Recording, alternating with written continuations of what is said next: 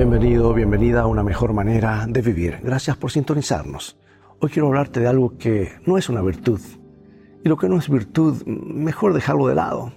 Hablaremos acerca de la pereza. ¿Dice la Biblia algo acerca de esto? Sí, escucha. Basta ya de dormir perezoso. Basta ya de estar acostado. Mientras tú sueñas y cabeceas y te cruzas de brazos para dormir, la pobreza vendrá y te atacará como un vagabundo armado. Dicen los etnólogos que una chincha adulta puede sobrevivir hasta un año sin alimentarse.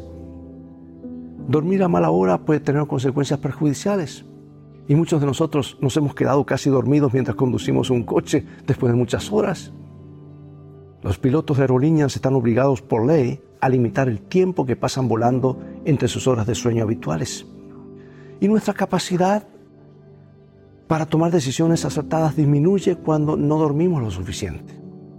Pero el versículo aquí citado no habla de dormir lo suficiente, sino de dormir demasiado y volverse indolentes y perezosos. ¿Te imaginas a un perezoso? Es ese alguien perezoso que siempre duerme hasta tarde. Casi se puede ver a un padre llamando a su hijo adolescente, ¿cuándo vas a levantarte y trabajar?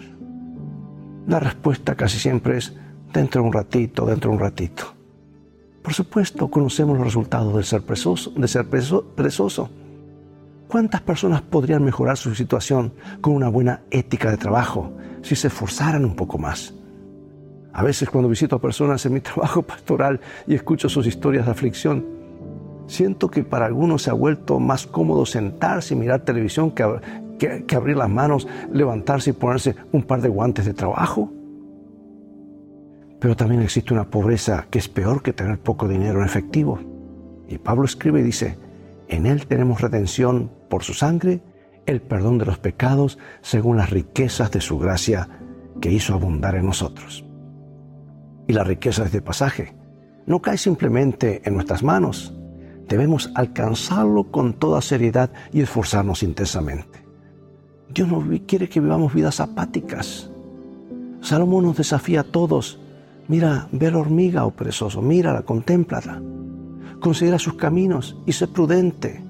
Ella no tiene capitán, ni supervisión, ni gobernante. Se abastece en el verano y recoge su alimento en la cosecha. Incluso la más pequeña de las criaturas de Dios puede mostrarnos cómo vivir laboriosamente. Dios te bendiga, amiga amiga, para que cultivemos los hábitos correctos que nos ayudarán en el presente y en el futuro. Y en este viaje, haz de los principios de la Biblia tu GPS y a Jesús como tu guía y habrás descubierto una mejor manera de vivir.